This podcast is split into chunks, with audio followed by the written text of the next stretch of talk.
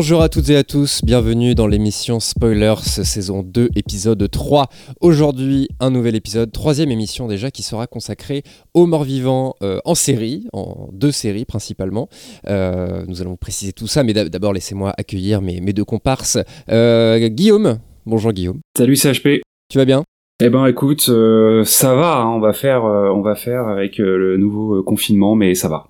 Oui, on va faire comme on peut, mais en tout cas, on est, on est très heureux de vous, de vous retrouver et de pouvoir vous retrouver finalement euh, euh, avec des, moyens un peu plus spartiates que d'habitude. On n'est pas dans les locaux de, Canal B, mais euh, ça va être une très belle émission quand même. Tout à fait.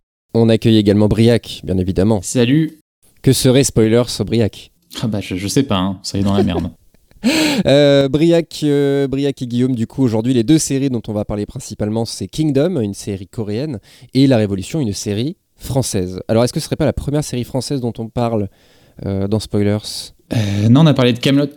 Oui, mais bon, qui n'a jamais parlé de Camelot Je veux dire, voilà, c'est La Révolution, donc série française, on, va y revenir en fin d'émission. On commencera par, vous parler de Kingdom. Euh, mais avant tout ça, euh, Guillaume va nous faire un petit point justement sur euh, bah, le, mort-vivant, le zombie. Oserais-je dire zombie directement? Puisque vous le savez, c'est bien évidemment la période d'Halloween, en, cette période de reconfinement également, un peu les deux. du coup, voilà, on a décidé de consacrer cette émission à une figure peut-être peut-être quasiment l'emblème, je sais pas ce que vous en pensez, mais l'emblème un petit peu de, de l'horrifique euh, euh, dans les séries et, les, et les films un petit peu. Oui, en tout cas, une, une figure assez euh, majeure de la culture populaire aujourd'hui euh, et du, du, monstre euh, de série peut-être B ou de série Z dans dans la fiction, que ce soit cinéma ou, ou série ou, tout un tas d'autres supports, effectivement. je trouvais intéressant de mettre un petit peu de contexte avant d'attaquer nos, nos, deux séries. Et comme tu l'as dit, en plus, on est dans cette espèce de mélange entre Halloween et la pandémie qui continue de terrasser la France et du coup c'était euh, tout à fait euh, pertinent de parler de, du mort-vivant et plus particulièrement du zombie. On va vous changer les idées aujourd'hui un petit peu avec des zombies, euh, des épidémies. Un peu, un peu de légèreté. c'est ça. des fois il faut il faut aussi marquer il faut marquer les émissions du contexte historique dans lequel nous sommes. c'est vrai, tout à fait Guillaume. alors déjà, le concept de mort-vivant, de base, ça recouvre plusieurs euh, créatures qui sont bien connues. Est-ce que vous pourriez en citer euh, déjà quelques-unes euh, de, morts vivants? Des créatures? Ouais, tout à fait. principalement morts vivants ou des créatures tout court, tu veux dire? Principalement morts vivants. bah, le vampire le vampire, ouais, effectivement, c'est un, mort-vivant bien connu, popularisé par Bram Stoker, hein, notamment, créateur de Dracula. Est-ce qu'on pourrait compter Frankenstein également? Ouais, Frankenstein, euh, qui est très clairement. Le monstre de Frankenstein, pardon. Les, puristes vont me reprendre. le monstre de Frankenstein. C'est ça. Un autre peut-être? Très populaire aussi euh... Ah, je t'avoue, tu me poses une colle là. Je pense que ça va être évident. Euh... Allez, partons sur euh, du coup, euh, par exemple, la momie. La momie est une figure ah, vrai, vrai, ouais. du mort-vivant bien connu de la culture pop. si je cite comme ça rapidement, on va trouver aussi la, la goule, hein, qui est une créature féminine qui est plutôt issue du folklore arabe et perse. La liche, un puissant sorcier devenu mort-vivant, mais doué de raison. Un petit peu la différence avec le zombie qui lui est plutôt décérébré. pour les connaisseurs, on se souvient du roi liche dans le lore de Warcraft. le squelette, c'est l'ennemi souvent de base d'une bonne campagne de jeux de rôle type Donjons et Dragons. Et puis donc, euh, on l'a dit, le vampire, le fantôme, qui parfois euh, peut être comparé ou en tout cas associé à cette, euh, cette grand ensemble du mort-vivant, et puis le zombie, qui est celui dont on va principalement s'occuper aujourd'hui. Alors pour la petite anecdote d'ailleurs, Bram Stoker considérait que le titre en fait de Dracula, le titre original c'était The Undead, littéralement le non-mort ou le mort-vivant, et c'est en fait l'usage de la traduction de ce titre qui, au fur et à mesure des nombreuses langues dans lesquelles euh, l'ouvrage a été traduit, a donné un petit peu le sens moderne du mot mort-vivant. Voilà pour la petite anecdote. Mhm. Et donc, si on regarde un petit peu l'histoire du zombie, pour être euh, un peu plus euh, centré sur sur lui, en fait, le zombie, il est issu de deux folklores, comme ça, qui ont un petit peu créé la figure moderne du zombie d'un côté, on va avoir euh, plutôt un folklore issu de l'Afrique, euh, puisque euh, dans l'Afrique, on va dire de l'Antiquité, on retrouve des, des, termes qui sont plus ou moins proches du mot zombie et qui justement désignent un petit peu des êtres qui sont dénoués de toute volonté et qui suivent les ordres d'une personne plus puissante, puisque en fait, en général, enfin, à l'origine, on, on, va plutôt associer la figure du zombie à un, un être qui va être relevé par un puissant sorcier. Ça, c'est vraiment le truc de base qu'on a complètement perdu aujourd'hui d'ailleurs. Euh. Mais euh, voilà, on est plutôt sur euh, le nécromancien qui va réveiller les morts pour se créer une armée et bah, envahir différentes peuplades. Donc ça, on est vraiment sur le côté plutôt africain. Puis ensuite, avec l'esclavage, etc., on va retrouver bah, cette notion de mort-vivant, de, de zombie dans la culture haïtienne notamment ou euh, là vous en doutez peut-être, mais ça va être très lié à la culture vaudou en fait. Et euh, la culture vaudou va vraiment développer ce truc du zombie avec euh, quelque chose qui est presque avéré, hein, puisque euh, en gros euh, il y a des gens qui peuvent, qui ont témoigné euh, d'avoir été zombifiés entre guillemets. Donc là on n'est pas du tout sur la thématique de quelqu'un qui est mort et qui se fait ressusciter, on est plutôt sur la thématique de quelqu'un qui va être possédé, on va dire, souvent par l'ingestion de poison ou de psychotropes et qui va du coup perdre complètement ses moyens et suivre les ordres d'une personne tierce. Donc on va avoir déjà ce premier folklore vaudou en, à, à, Haïti et puis un petit peu qui sera déporté après euh, euh, aux États-Unis. Et puis d'un autre côté, on a euh, tout l'imaginaire occidental autour de la figure du mort-vivant, puisque contrairement aux idées reçues, en fait, la distinction entre le mort-vivant et le fantôme, on va dire, était pas très nette entre l'Antiquité et le Moyen Âge puisque euh, on peut voir bien souvent euh, que ce soit dans euh, des peintures ou des écrits en fait la figure du revenant représentée sous la forme d'un cadavre en putréfaction qui vient visiter les vivants et les hanter comme ça pour un petit peu leur signifier la rapidité de la vie, la vacuité des plaisirs charnels, etc. On, a tout un tas de de mouvements comme ça de tableaux qui s'intitulent les danses macabres où on va voir comme ça des cadavres réanimés qui vont danser autour des gens pour un petit peu les les inciter à profiter de la vie et en même temps les prévenir que euh, il faut faire attention à la vie après la mort parce que euh, bien sûr à cette époque entre le 16e et le 19e siècle hein, grosso modo eh bien la vie après la mort c'est un enjeu euh, la religion étant omniprésente et cette figure là du, du, du mort vivant elle est très très présente. Alors évidemment on n'appelle pas ça des zombies à l'époque mais l'imagerie de ce cadavre ambulant elle va être quand même fortement imprégnée dans ce que va être le zombie euh, plus tard. Et puis, euh, si on raccorde un petit peu les, bouts et puis qu'on avance dans l'histoire, en fait, euh, on peut estimer que c'est pendant l'occupation des États-Unis d'Haïti entre 1915 et 1934 que le personnage du zombie a été introduit dans le patrimoine culturel américain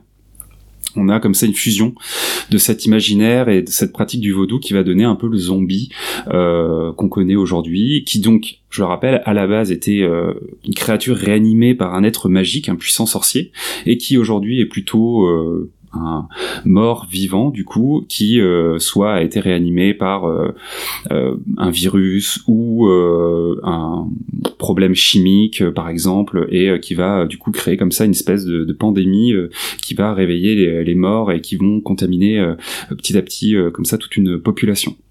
Euh, donc voilà un petit peu pour le contexte historique entre guillemets de la figure du, zombie. Donc ça remonte euh, déjà à, loin et puis je trouve ça hyper intéressant quand ça prend comme ça dans euh, le patrimoine culturel de ben, de, de culture très particulière. Quoi. Le vaudou c'est quand même tout un univers en particulier.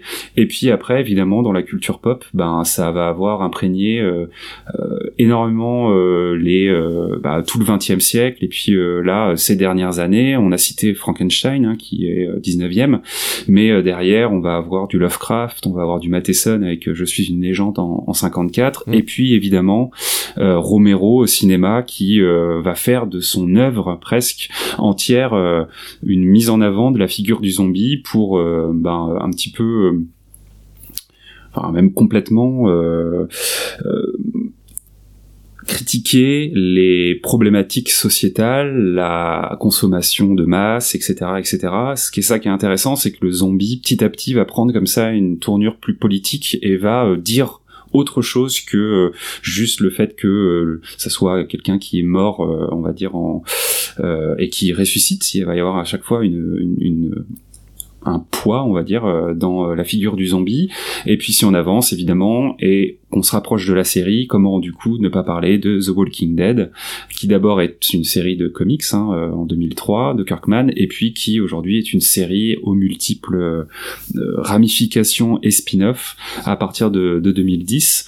Euh, D'ailleurs, on va pas parler de The Walking Dead dans cet épisode parce que bah en fait, d'une, je pense que nous on, on s'est un petit peu lassé de la série, et puis de deux, il y a des séries qui parlent aussi de morts vivants et de zombies qui sont plus intéressantes et dont on va parler aujourd'hui quoi.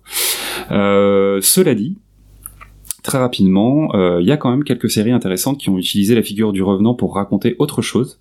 Euh, je cite notamment In the Flesh, qui est une série anglaise, et Les Revenants, euh, qui est une série française, qui ont tous les deux un peu cette problématique similaire de d'un revenant, d'une d'un mort qui va revenir à la vie et qui va par contre être en pleine possession de ses moyens et qui va devoir se réinsérer dans la communauté dans laquelle il est et avec tous les problèmes que ça euh, suppose de l'étrangeté de la situation, du regard méfiant des gens euh, qui euh, voient ces morts revenir à la vie. Donc là, on est plus sur la thématique de l'étranger, de l'intégration, de l'immigration quelque part.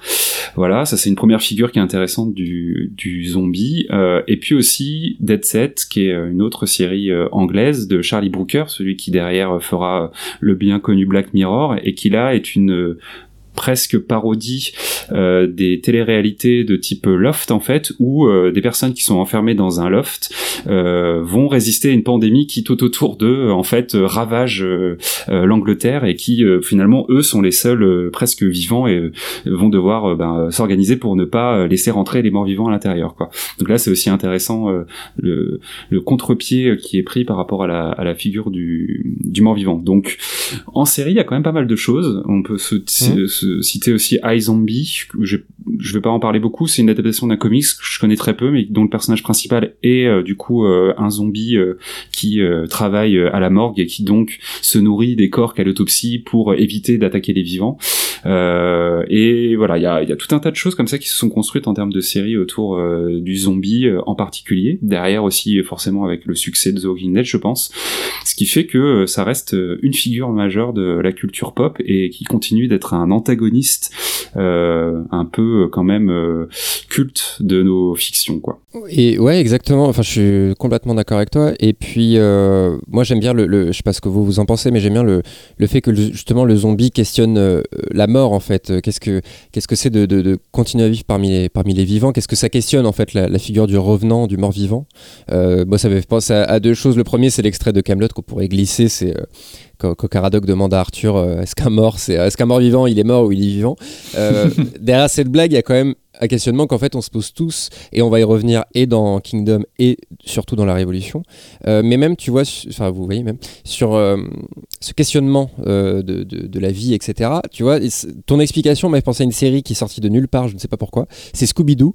Euh, qui derrière la blague effectivement euh, Scooby-Doo en fait le, le, running gag on va dire euh, c'est que en fait à chaque fois qu'il pense être face à un revenant à un monstre etc un, un fantôme non en fait c'est toujours enfin j'ai pas vu tous les épisodes et vous non plus 90% du temps c'est des vivants qui se prennent pour des morts vivants afin de, bah, de, de, faire peur euh, ou de commettre des méfaits. Donc en fait, ça va rapprocher le zombie et plus largement le mort vivant directement à quelque chose qui fait peur, à quelque chose de, de très glauque en fait. Euh, je ne sais pas si vous avez exemple de, de, de, créateurs qui auraient réinventé un petit peu cette figure-là, mais pour en faire quelque chose de, de positif, on va dire. Euh, alors, il y a eu un film qui a priori n'était pas forcément très bon, mais euh, qui euh, prenait un peu le contre-pied de la figure du, euh, du zombie, on va dire négatif, ou en tout cas un peu dévoreur de chair, et voilà.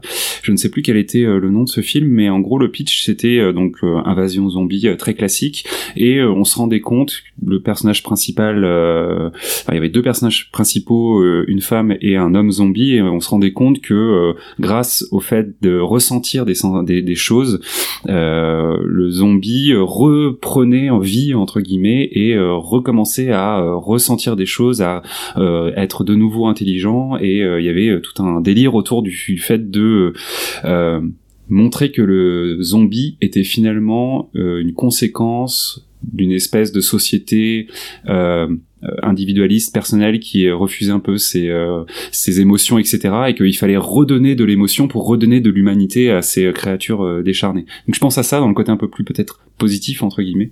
Ouais, complètement. Et puis euh, c'est ça qui fait un petit peu que cette figure du zombie euh, traverse un petit peu les, siècles là, maintenant, parce que euh, chaque époque peut questionner différemment cette figure-là. Donc c'est ça qui est super intéressant, je trouve. Et c'est aussi pour ça qu'on a décidé d'en faire une, émission.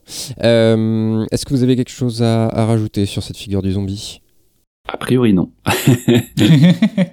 Très bien. Euh, si, moi, ça, me revient maintenant, mais je l'ai pas vu, mais on en a parlé dans l'émission. C'est Vampire en toute intimité. Est-ce qu'il n'y avait pas euh, euh, Briac cette figure-là également dans la série? Si, y a, oui, il y a un moment, il y a des morts qui reviennent à la vie. Il y a, des au moins un vampire. Il y a au moins un vampire, bah, mais voilà. Il y a plusieurs vampires et il y a un petit jeu sur les zombies, mais pas trop en dévoiler, c'est plus drôle de découvrir la série si vous voulez voir ça. Mais justement, voilà, dans ce côté euh, zombie euh, positif. C'est ça. Bah, on peut rajouter, ça me fait penser, je sais pas si vous avez vu Land of the Dead de Romero. C'est le cinquième ou le quatrième de la série, je sais plus, de tous ces films of the Dead là, euh, avec des zombies. C'est pas le meilleur, mais c'était assez intéressant parce qu'en fait les, les zombies commencent à pouvoir communiquer entre eux et euh, ça commence quand il y en a un qui va finalement devenir le, un peu le leader des zombies qu'on va suivre et euh, qui va les, les, mener à une espèce de révolte. Et en fait, en même temps, on voit que les humains vivent dans un monde où ils, ils dans une espèce d'enclave euh, où ils sont tous complètement pourris. Et finalement, tu finis par prendre un peu le, le parti des, des zombies. Et pour ça, il est assez intéressant celui-là. Ok, très bien. Euh, bah, écoutez, je vous propose une petite euh, interlude musicale. Alors, euh, qu'on vous a évidemment choisi en fonction du thème. on n'est pas allé chercher très loin pour la première, en tout cas au niveau du titre, c'est Zombie. Alors, non pas des Cranberries, j'ai mis mon veto, parce que je ne supporte pas cette chanson, mais la version de Donald Glover et qui est Childish Gobino, bien évidemment. Bien évidemment pour le morceau Zombie, on se retrouve tout de suite après.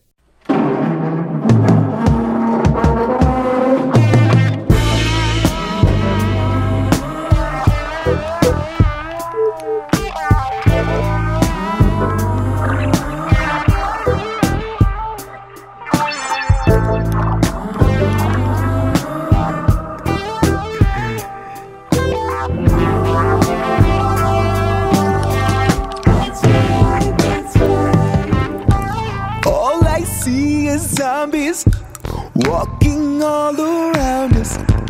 You can hear them coming. You can hear them breathing, breathing down your spine.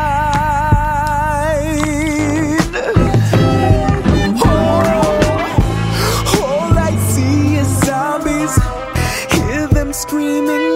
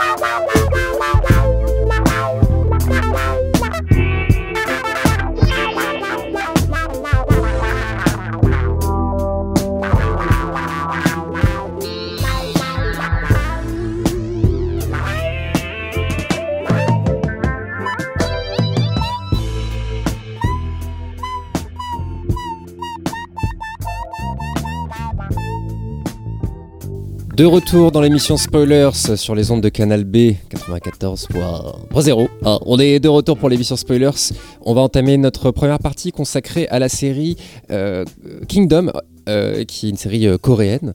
Voilà, je, vais laisser, je vais laisser Briac nous, nous, présenter. Qu'est-ce que c'est l'histoire de Kingdom, Briac? Eh bien, ça tombe bien que tu me poses la question, justement.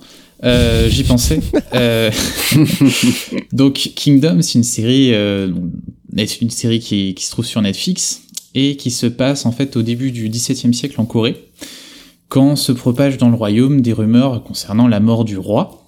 Et euh, rapidement, en fait, on va comprendre que la, la réalité est plus complexe, plus complexe que ça. parce qu'en fait, le roi est bien mort, mais il s'est réveillé et il est devenu un espèce de monstre assoiffé de sang. Oui, c'est surtout la deuxième partie, qu'il soit mort, bon. c'est- Ça arrive, ce sont des choses qui La deuxième partie est nettement plus rare, on remarquera. Et en fait, euh, pour se maintenir au pouvoir, euh, la reine, donc sa femme, la reine Cho et son père, qui, était conseiller du roi, euh, Cho Akju. Alors je m'excuse pour éventuellement les personnes qui parlent coréen, parce que je ne parle pas coréen, donc je vais sûrement très mal prononcer les noms. Euh, donc la reine et le conseiller, en fait, enferment le roi dans ses appartements et refusent que quiconque le voit, même son fils, le prince héritier Li Chang, qui, euh, en, lui disant qu'en fait le, roi est atteint de la variole. Et en fait, le prince, donc qui va être le héros de la série, est dans une situation assez délicate, parce qu'il est bien le fils du roi, mais sa mère étant euh, une concubine, il est un enfant illégitime. Donc il a une position, il serait normalement héritier, sauf si la reine euh, finit par donner naissance à un fils, et justement la reine est enceinte. Donc le but en fait c'est de pouvoir maintenir euh, l'illusion le plus longtemps possible pour faire croire que le roi euh, est en vie. Et ce qui va se passer, c'est que peu à peu, Li Chang va découvrir la vérité sur ce qui, est en train de se passer, et que dans le même temps, ses ennemis vont tout faire pour se débarrasser de lui et rester au pouvoir, quitte à ignorer ou même exploiter une étrange épidémie qui en même temps se répand à travers la Corée.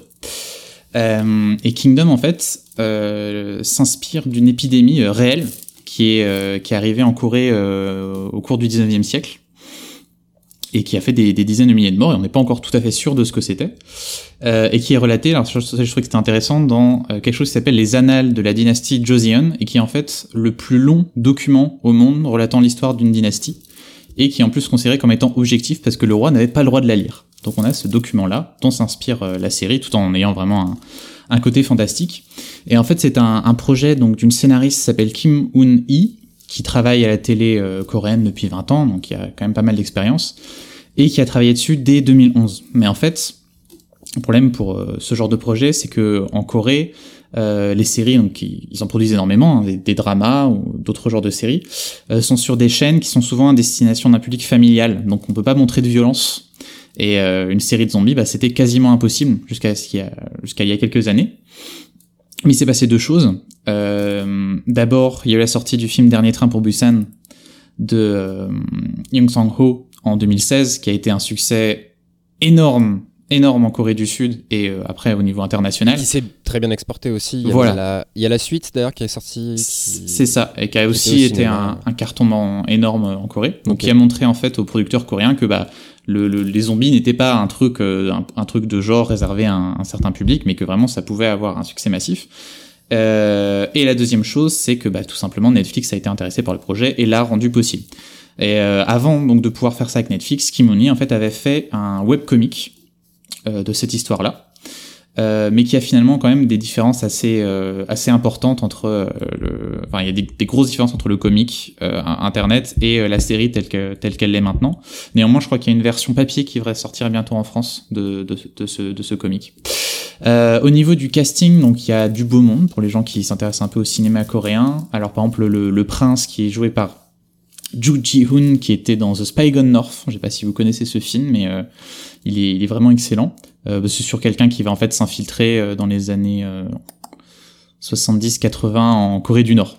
Un Coréen du Sud qui va venir se rapprocher de Kim Jong-il et c'est vraiment super film, je, le conseille. On a aussi donc le conseiller qui est joué par Ryu Sung Ryong qui était dans Psychokinesis, qui était le deuxième film du réalisateur de Dernier Train pour Busan. Et enfin, on a Baeduna, qui est donc quelqu'un qu'on a vu dans The Host, dans Sympathy for Mr. Vengeance, ou plus récemment chez les Wachowski, dans Cloud Atlas et dans Sense8, dans un personnage d'infirmière. Super. hein. Et euh, la série a deux réalisateurs, un, par saison, grosso modo.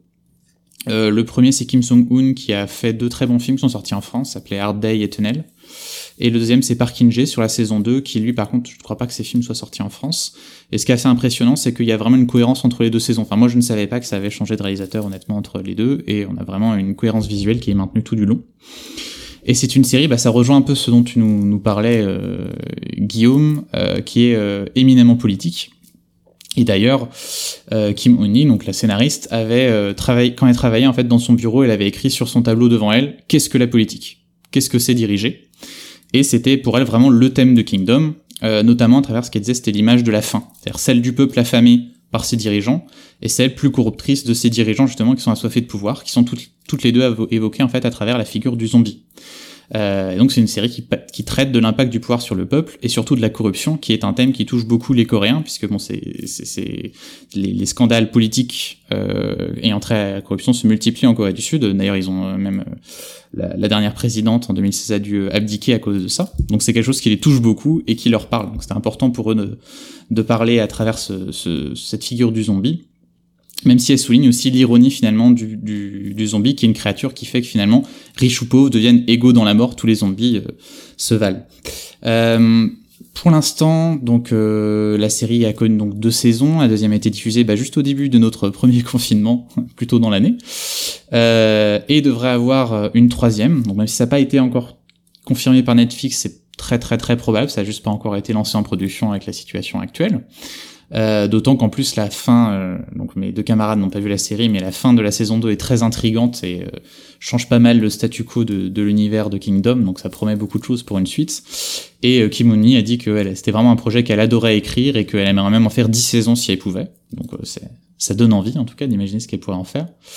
Et euh, par contre, faut préciser aussi quelque chose, je pense c'est important d'en parler. Il faut savoir qu'il y a eu un, un drame sur le tournage de Kingdom c'est que sur le pendant la première saison, il y a un membre de l'équipe artistique qui est mort de surmenage. Ah ouais. Ouais. Et euh, donc la, la production indique que c'était pas la faute à la série, qu'il était en plus en pause pendant deux jours quand c'est arrivé. Enfin bon, ils vont pas dire en même temps qu'ils l'ont tué, hein, c'est normal. Mais euh, on sait qu'en fait en, en, Corée apparemment euh, à la télévision il y a vraiment vraiment des gros gros problèmes à ce niveau-là au niveau de de ce qu'on demande euh, aux employés de faire et des, des durées de travail. Par exemple en moyenne, ils travaillent 19 heures par jour, quoi. Donc c'est ah ouais, vraiment, okay. c'est un rythme assez, assez, assez terrible. Et c'est paradoxal pour une série qui est si engagée dans son propos d'avoir pourtant tué un de, un de ceux qui, qui contribuent à l'affaire, quoi. Et il y, a, bon, il y a eu un deuxième mort sur la seconde saison, c'était un accident de voiture, donc ça a normalement pas grand chose à voir avec, euh, avec euh, ce sujet-là. Voilà. Alors Guillaume, qu'est-ce que t'en as pensé, toi qui as vu euh, au moins une saison? Euh, je suis en cours de visionnage de la saison 2, euh, sous tes conseils, Briac, je te remercie d'ailleurs. Et euh, alors je connaissais pas du tout, euh, je suis je suis pas du tout client, enfin client si, mais euh, connaisseur de du cinéma asiatique, de la série asiatique encore moins, et de la culture coréenne encore encore moins, j'ai envie de dire. Je suis plutôt cantonné, on va dire, au cinéma et à la série japonaise de manière générale. Donc j'y suis allé un petit peu euh, euh, par curiosité pour aussi la, culture coréenne et puis voir un petit peu les différences qu'il pouvait y avoir. Euh, et euh, dès le début justement, c'est aussi ça qui m'a pas mal plu. Déjà, c'est une série en costume, euh, c'est une série historique euh, et ben c'est une série qui se passe en Corée. Donc il y a tout un pan de des rites culturels puisqu'on y parle de du coup bah, de, de mort, de, de mariage, de des élites, de tout ça. Donc il y a un petit peu aussi comment tout ça fonctionne, c'est hyper intéressant. Les costumes aussi se font finalement assez particuliers. Il y a une, il y a quelque chose d'assez japonais, mais il y a quand même des spécifications qui font que, enfin, euh, euh, au début, moi, quand j'ai vu les gardes, par exemple, euh, arriver, il y a presque un truc drôle quand on n'a pas les codes euh, culturels, oui. on va dire, puisqu'ils ont des espèces de grands chapeaux très larges avec des plumes mmh. de pan dressées. Ouais, ouais. tu vois ça, tu pourrait presque dire que c'est une espèce de déguisement dans une autre série, on te ferait passer ça pour un déguisement, quoi. Et puis bon, très très vite, il y a effectivement quand même la, la violence euh, psychologique et graphique de la série qui fait que t'as pas très très envie de te marrer, mais mais bon, j'ai été attiré tout de suite par ça. J'ai été aussi attiré par euh, euh, le fait que, contrairement à d'autres séries comme par exemple The Walking Dead pour le côté zombie ou peut-être, si on peut oser la comparaison, Game of Thrones, plus sur le côté peut-être intrigue politique, euh, ou même rapport par exemple aux marcheurs blancs, hein, qui sont quelque part des, des zombies. Ah euh, ça va plus vite, on explique plus de choses et, euh, et euh, on, on, on, fait avancer l'histoire aussi de ce point de vue-là, c'est-à-dire qu'on va pas faire traîner les mystères trop longtemps, et euh, mais, mais par contre ça va débloquer d'autres euh, éléments, ça va évoluer dans la manière dont notamment les zombies réagissent, etc. Et ça j'ai trouvé ça cool de pas tirer sur la corde de ce point de vue-là, quoi. Et puis d'un point de vue général, la, la série est vraiment superbe, que ce soit en termes de décor, de costumes, la photo est vraiment très belle. Enfin, il y a plein plein de plans où vraiment tu te dis waouh le cadre est vraiment superbe quoi. Les couleurs de de forêt automnale le euh, les, les, les, décors qui sont je sais pas si euh, il y a beaucoup de CGI ou s'ils ont tourné dans des zones très euh, euh préservées historiquement mais c'est vraiment super beau. Euh, et euh, ça fait que l'immersion s'en trouve renforcée. Et et, les personnages sont d'autant plus crédibles je trouve dans du coup le truc. Et voilà je finis un peu là-dessus c'est que j'ai trouvé les personnages très bons. Moi, ce qui me manque souvent, enfin, ce qui fait souvent la différence entre une série que j'aime et une série que j'aime moins, c'est euh, l'émotion et euh, mmh. le fait que on travaille les personnages vraiment. Il y a beaucoup de personnages au final, mais on les travaille tous assez euh, longuement et assez bien et on on s'attache à eux et vraiment quand il se passe des drames ou quand il y a des décisions un petit peu fortes qui sont prises, eh ben je trouve qu'on est impliqué en tout cas moi ça a fonctionné sur moi, euh, j'ai été pleinement embarqué euh, malgré euh, bah du coup encore une fois hein, ces repères culturels que j'avais pas forcément, la langue coréenne évidemment que je comprends pas etc quoi. Donc vraiment j'ai j'ai beaucoup aimé la série, je comme je, on le disait un petit peu en off, je la, la déguste épisode après épisode et je te rejoins complètement sur tous les l'aspect très politique euh, de la série. C'est clairement le zombie utilisé euh, pour euh, montrer la conséquence de, de l'ivresse du pouvoir des élites, même parfois l'imbécilité des décisions des élites qui veulent se préserver à tout prix et préserver leur monarchie alors que le peuple est affamé. Effectivement, c'est ça qui est marrant, c'est que le zombie est un être qui a, a, faim de manière bestiale et se nourrit de chair humaine et, et, et le le départ de la série sont effectivement des, le peuple qui souffre de cette famine, etc. Donc il y a vraiment un truc qui est très très malin par rapport à ça. Et puis euh, le zombie, il faut dire ce qui est. Hein, T'as cité euh, le dernier train pour Busan. Le zombie coréen, c'est quand même un zombie particulier aussi. Mmh. C'est un zombie qui euh, physiquement, c'est pas très gore comparé à d'autres représentations, par exemple de du zombie qui dévore les êtres humains, de démembrement ou de trucs vraiment où on va s'apesantir sur l'aspect très viscéral de la chose. Là, il n'y a pas tellement de ça, mais par contre la manière corporelle qu'ont les Coréens de, de, de, faire le zombie avec vraiment des postures torturées, euh, je pense qu'ils prennent des gens qui sont extrêmement souples euh, quand euh, ils les font jouer des zombies parce que vraiment il y a, y a un truc très tordu de ça qui fait que euh, ça fait peur, c'est ils sont très rapides, ils sont véloces et il y a une masse comme ça, ça. grouillante quoi. Et donc ouais vraiment pour moi une excellente série, je recommande à mon tour et je prendrai ta suite Briac pour euh, la recommander euh, à, mes proches et autour de moi. pour euh, pour rajouter à ce que tu disais aussi, parce que tu me fais penser à ça sur le niveau du mouvement, et c'est vrai qu'on a, c'est vraiment comme dans dans les trains des, des zombies qui vont hyper vite, donc des, des espèces de foules qui vont à toute vitesse. C'est vraiment des situations différentes. Alors ça, c'est arrivé hein, dans des films, je pense à 28 jours plus tard ou le, aussi, ouais, le remake zombie, mais là c'est fait vraiment d'une manière très viscérale. Et il y a t'as vraiment des moments t'as le cœur qui bat quoi pendant certaines scènes, tu paniques avec les héros. Est-ce que en plus ça peut rajouter euh, le fait de situer ça en Corée, c'est qu'on a aussi toute une chorégraphie avec euh, les batailles de sabre, d'arc, euh, les coups donc d'arts martiaux, qui est quelque chose qu'on n'a pas forcément dans le cinéma occidental quand justement face aux zombies. Et on a ce mélange du zombie très rapide avec ces personnages qui sont eux aussi capables bah, de prouesses physiques quand ils se battent, qui donne un côté hyper dynamique aux scènes d'action, et fait qu'elles sont vraiment, c'est évidemment c'est des vraies claques et sans que la mise en scène soit forcément absolument exceptionnelle, elle est juste très propre, elle te fait son boulot. Et euh, je pense, bah, tu verras en tout cas, Guillaume, sur le, dernier épisode de la saison 2, il y a les 20 premières minutes, c'est un morceau de bravoure euh, hyper impressionnant, euh, qui fait un peu penser à, l'épisode, comment s'appelait-il L'épisode de Game of Thrones, justement, où on avait la fin des, marcheurs blancs. et hmm, D'accord. Donc c'est ce genre d'ambiance, mais en beaucoup plus précis et clair. On voit beaucoup mieux ce qui se passe, et c'est... ouais, vraiment, vraiment, je conseille très vivement Kingdom. Bah, moi de mon côté, j'ai pas vu, euh, j'ai pas vu euh, beaucoup d'épisodes, mais en tout cas là où je rejoins, moi je, par exemple, je suis pas arrivé euh, au moment où la politique est omniprésente, parce que j'ai l'impression que c'est ce qui ressort de vos de votre avis, de vos avis. Euh, par contre, moi, ce que j'ai là où je peux euh, témoigner de mon côté, c'est effectivement euh, moi ce qui m'a frappé tout de suite, c'est le côté propre et le côté, bah, comment dire, ça a de la gueule en fait, tout simplement parce Mm. que c'est pas un cinéma et, ni un univers qu'on est forcément très habitué à voir. Si je parle de- du, du côté féodal plus de la série. Et déjà ça, je pense qu'en fait, ça peut être un moyen peut-être aussi de comment dire, un premier pas justement dans ce cinéma-là, euh, parce que j'ai l'impression qu'il y a ce côté très euh, puriste cinéma coréen et le côté euh, zombie en fait, tout simplement. C'est un peu ces deux pans qui sont de part et d'autre très respectés. Je sais pas ce que vous en pensez, mais voilà, ça peut aussi être un moyen, ça a été mon cas, de vous ouvrir à ce cinéma-là. C'est ça, puis il y a- il y, a vraiment un beau mélange entre la série historique et la série bah, fantastique, qui fait que bah, les, Mm. les amateurs des deux vont se retrouver dedans. Euh, C'est ça, alors, ouais. T'en- T'enlèverais le côté zombie, ce serait une série bah, d'un jeune prince qui veut euh, conquérir le pouvoir, on va dire, pour faire très simple. Sans aucun zombie, ce serait probablement une série assez intéressante. ça pourrait moins- marcher quand même. Moins ouais. grand public, mais en fait, le, le pari est, est, euh, plutôt réussi déjà et, euh, hyper intéressant en fait pour, pour cette série. Pour revenir sur cet aspect politique, euh, il n'est pas non plus euh, ultra.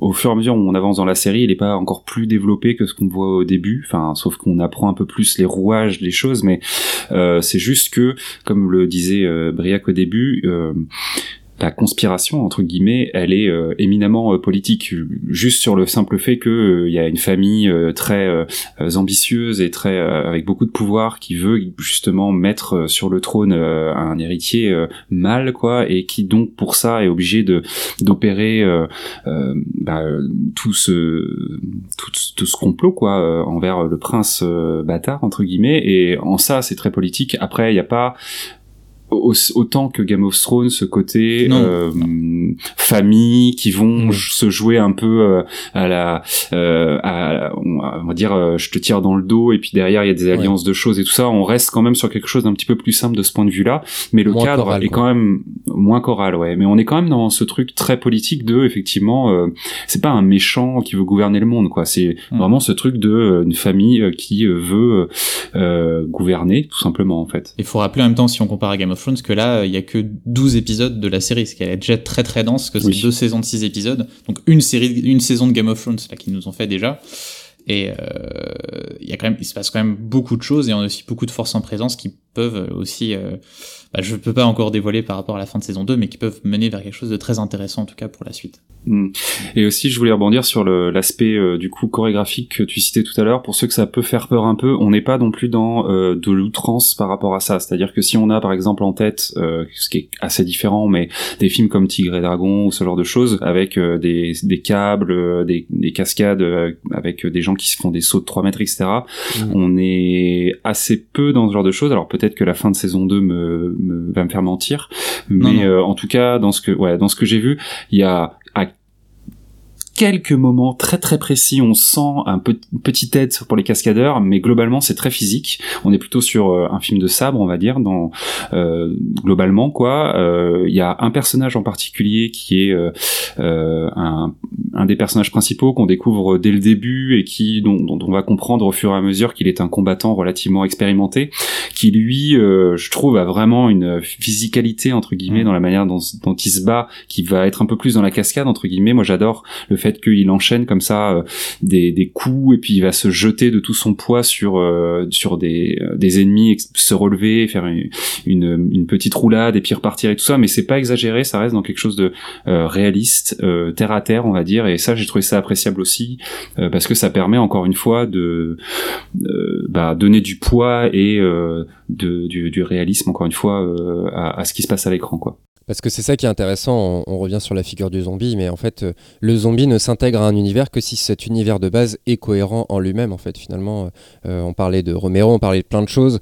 Euh, c'est un matériau de base qu'il va falloir polir et adapter, euh, qui est adaptable à, peu près euh, toutes les époques, mais qu'il va falloir faire euh, euh, avec, euh, avec rigueur, en fait, finalement. J'ai un- c'est ce qui ressort un petit peu de, de, Kingdom, je, je trouve, et ce qui ressort également, bien évidemment, de la deuxième série dont on va parler tout de suite après une petite pause musicale, c'est la série La Révolution, qui donne également son titre à, qui est un hommage, hein, je crois, de, de des Beatles.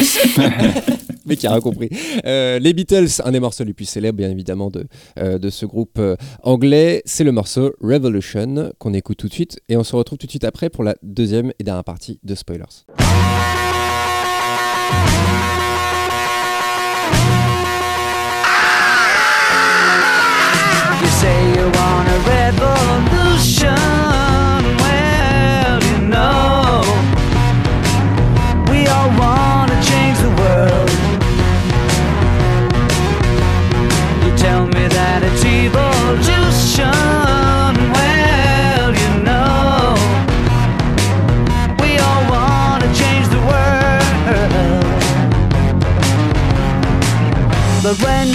About destruction, don't you know that you can count me out?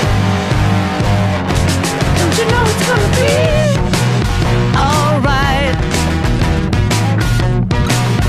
Alright. Alright.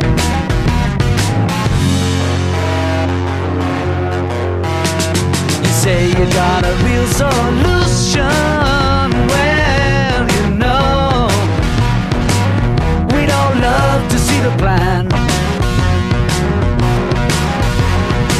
Asked me for a contribution. Well, you know, we all doing what we can. But if you want money for people with minds that hate, all I can tell you is, brother, you have to wait.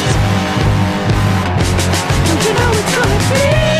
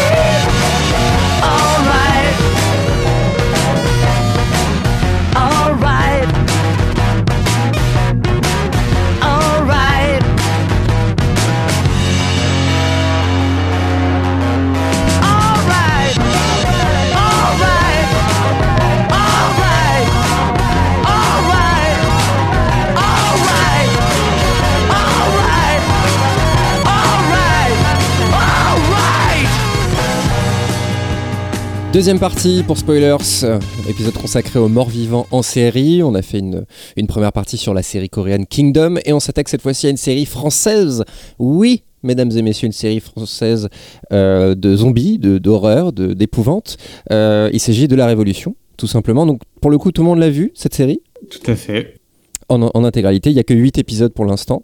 Euh, on va faire un petit tour de table. D'abord, je vais vous présenter un petit peu la série. Je suis pas sûr que euh, nos auditeurs et auditrices ont tous euh, vu cette série. Donc, La Révolution. c'est une, une histoire qui se déroule en 1787 en France, dans le royaume de France plus précisément. pour faire assez simple, on va dire, si, si c'est possible. Euh, l'histoire tourne autour du sang bleu, qui est une sorte de, euh, de, virus qui se propage un petit peu partout euh, dans, le royaume de France et ailleurs. Vous verrez, et qui transforme les gens en une sorte de, bah, du coup, de, zombies, hein, mi-zombie, mi-vampire, on va dire, pour faire simple. on reviendra sur la figure du vampire, mais ces monstres-là se situent un petit peu euh, entre les deux.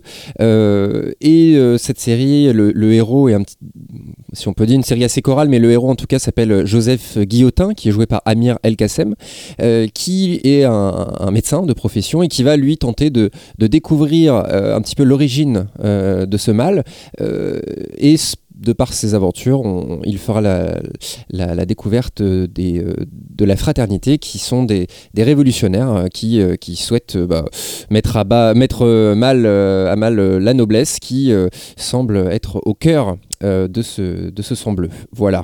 Est-ce que j'ai bien résumé les gars? Est-ce que j'ai oublié quelque chose? Euh, Non, ça me semble plutôt, plutôt bien. J'ai bien évidemment euh, omis de, certains détails, mais je, vais, on va vous laisser découvrir. Il n'y aura pas de spoil hein, dans, dans, cette présentation.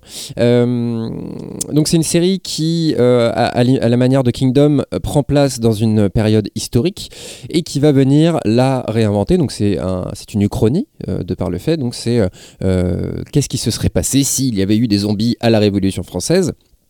Euh, et on va un petit peu voilà voir les différentes classes de la société euh, de, par le regard de, Guillotin. Après c'est une série assez chorale, hein. euh, ça reste le héros, mais il y a quand même pas mal de personnages. je sais pas si d'ailleurs c'est quelque chose qui vous a un petit peu, un petit peu perdu.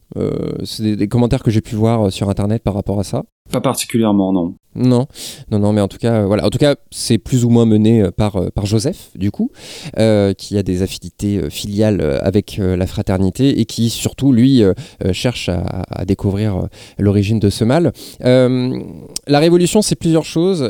c'est déjà une série très ambitieuse, en tout cas un choix de la part de Netflix, un choix éditorial ambitieux selon moi, parce que c'est bah, les séries françaises, on va quand même faire un petit point euh, euh, ensemble, mais la série française, c'est euh, français est devenu presque un, adjectif péjoratif. je ne sais pas ce que vous en pensez. Je, vais me diriger évidemment vers Briac, qui est grand consommateur de séries, de séries françaises, mais qui ne les a pas toutes adorées, hein, Briac. Alors, il faut bien placer la situation, c'est-à-dire que moi, je voudrais les aimer. Moi, je, voudrais qu'il y ait une, vraiment euh, que la série, surtout de genre en France, se développe, qu'on en ait plein, qu'on puisse en voir des, des, des bonnes, qu'on ait vraiment un plaisir à avoir euh, tout, tout, euh, toute une toile d'auteurs qui se développe et qui nous régale de séries françaises fantastiques. Le problème, c'est que je les regarde et c'est pas bien en général. Et tu, es, quand même... tu es meurtri. Et, et, je suis et je suis, bah, j'ai l'impression d'être dans une relation abusive avec les séries Netflix fantastiques, quoi. C'est-à-dire qu'à chaque fois je dis allez, peut-être que cette fois ça va bien se passer et puis à chaque fois je suis trahi quoi. Donc effectivement, euh, j'avais quand même un certain a priori avant de commencer euh, la révolution. Qui pourrait te jeter la pierre Puisque euh, moi, quand on, me dit série Netflix euh, en France, je pense à Marseille, évidemment, qui n'est pas du tout dans notre thème, mais qui malheureusement a été la première série d'ambition euh, française pour Netflix et qui, bon voilà, on va pas faire long, mais c'est bon, c'est un nom, hein, pour faire simple. et il y en a eu pas mal, mine de rien, par la suite sur Netflix. Je pense à, à Vampire, si je dis pas de bêtises, bref, que tu as regardé justement? Oui. Vampire. Il euh, y a également Mortel qui, je crois, hein, va toucher, euh, va tâter du côté euh, du fantastique pour faire simple. Marianne également. Et on avait aussi une série euh, SF, euh, comment s'appelait-elle? Ce qui avait fait Trépalium. En tout cas, il y a du choix. Voilà, il y a eu, il y a eu des tentatives, euh, que ce soit sur Netflix ou, même ailleurs, à la télé aussi. Il y a eu, il y a, eu des séries de style. Moi, je trouve que ce qui tranche une première fois avec la Révolution, c'est justement l'ambition, parce que Vampire parle évidemment de, Vampire, hein, ça, ça, vous l'aviez, mais la Révolution, fatalement, doit prendre place à une période historique assez compliqué, en tout cas qui demande des décors, euh, des costumes, euh, toutes sortes de choses qui vont pouvoir faire vivre cette, euh, période de l'histoire, donc la Révolution, mais d'un regard 2020. Bah, quoi. Je je sais pas si c'est très clair, mais en tout cas, tout doit tenir debout. Et c'est encore une fois ce qu'on disait sur Kingdom, c'est que l'aspect historique doit être complètement stable pour que au sein de, cette période puisse se développer quelque chose d'assez anachronique, en tout cas uchronique, euh, que sont euh, euh, les zombies, pour, pour faire très simple. et le, côté fantastique, justement, bah, est quand même omniprésent. C'est vraiment ça, le, sang bleu, c'est vraiment le, fil rouge de cette série qui va pouvoir rejaillir sur, sur les différentes parties des personnages. Et qui va amener, c'est pour ça que je disais le côté choral, Guillaume, tout à l'heure, n'était pas, pas euh, complètement d'accord, mais voilà, il y a quand même un nombre assez conséquent de, de, personnages, et c'est ce qui va demander, on va, y venir assez rapidement, et j'ai très envie d'avoir votre avis, parce qu'on on, le dit aux auditeurs, auditrices, mais on n'a pas parlé de la série entre nous pour l'instant, donc je suis, je suis tout oui d'avoir votre avis, mais c'est bien évidemment le scénario qui demande une ambition et une rigueur justement implacable. Qu'est-ce que vous avez pensé du scénario et de l'histoire au sens large? euh, je vais commencer pour euh, peut-être euh, qu'on attende un petit peu encore le, plaisir qu'on aura à écouter Briac sur sur la série. Peut-être une surprise, qui sait? Ouais, voilà, c'est ça. je, je te rejoins à 100% sur la lecture que tu as de la série. Je trouve que c'est une série qui est ambitieuse dans sa forme. Alors quand on regarde les huit épisodes, on voit effectivement les astuces, on va dire que les, le, le, créateur a utilisé pour minimiser les coûts de la série. Hein. Les décors sont pas ultra ultra variés, on va dire, mais ceux qui sont présents, ils, sont, ils je trouve en tout cas qu'ils ont une vraie euh, présence, euh, que ce soit le, château euh, des Montargis, que ce soit les ruelles sales du de la ville proche. Il y a voilà, le c'est c'est pas du carton pâte. En tout cas, je trouve que c'est on, on, y croit et et ça ça fonctionne bien. La photo aussi euh, et euh, j'ai trouvé euh, globalement vraiment très sympa. Ah oui, bah ça on, pouvait le voir. Excuse-moi, je te coupe, mais on pouvait le voir dès la dès la bande annonce de la série que je vous invite à regarder. Voilà, j'ai l'impression que de par cette bande annonce, bon, il y avait bien évidemment l'envie de d'expliquer un petit peu ce qui va se passer, mais surtout, il y a on sent une volonté de dire aux gens, attendez, là la série qu'on vous qu'on vous a préparée, elle a de la gueule. Voilà, on, se on, ose un petit peu mettre les chevaux ralentis euh, de profil euh, sur une image euh, très retravaillée, très, très post-prodée, si on pourrait dire. et pour le coup, je trouve que la série ne déçoit pas sur ce point-là. Voilà, il y a des plans d'ensemble, des décors. Moi, je suis pas tout à fait d'accord avec toi. Je trouve que c'est assez varié, mais que c'est tellement cohérent que effectivement, on a parfois l'impression de tourner un petit peu en rond dans tous ces décors. Euh, tu parlais de la ville, tu parlais des châteaux, et il y a aussi la partie euh, campagne, province, euh, comme on pourrait dire, qui est on va pas se mentir, la partie pas la plus intéressante en tout cas de la série, mais en tout cas, s'il y a bien un point où pour moi on ne peut pas attaquer cette série, c'est la technique. Voilà, je sais pas ce que vous en pensez, mais on est à fond, on est dans la révolution à, à 100%. Voilà.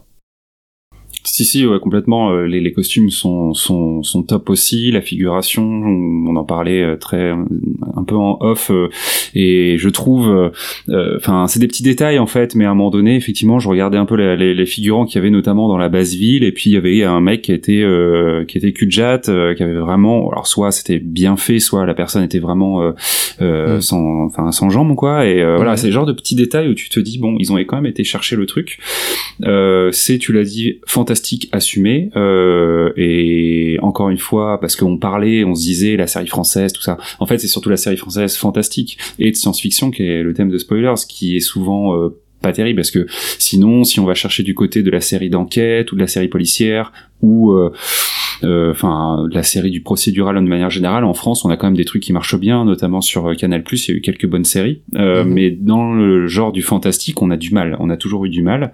Et là ben voilà encore une fois quelqu'un qui se lance dans ce genre là et qui l'assume complètement euh, qui fait vraiment son histoire une histoire fantastique moi je trouve que c'est c'est vraiment bien. Et puis le monstre le, le, fameux mort-vivant entre guillemets, je trouve, même si euh, c'est pas euh, une totale invention, il est relativement original puisque en effet on est dans un mélange entre un zombie mhm. et un vampire et euh, ça, ça mérite de, de, enfin en tout cas on se demande un peu justement quelles, est les, quelles sont les limites et les capacités de, mhm. de ce, de ce monstre là qu'on nous propose et qui est une invention de, de la série. Et puis je terminerai sur la trame historique.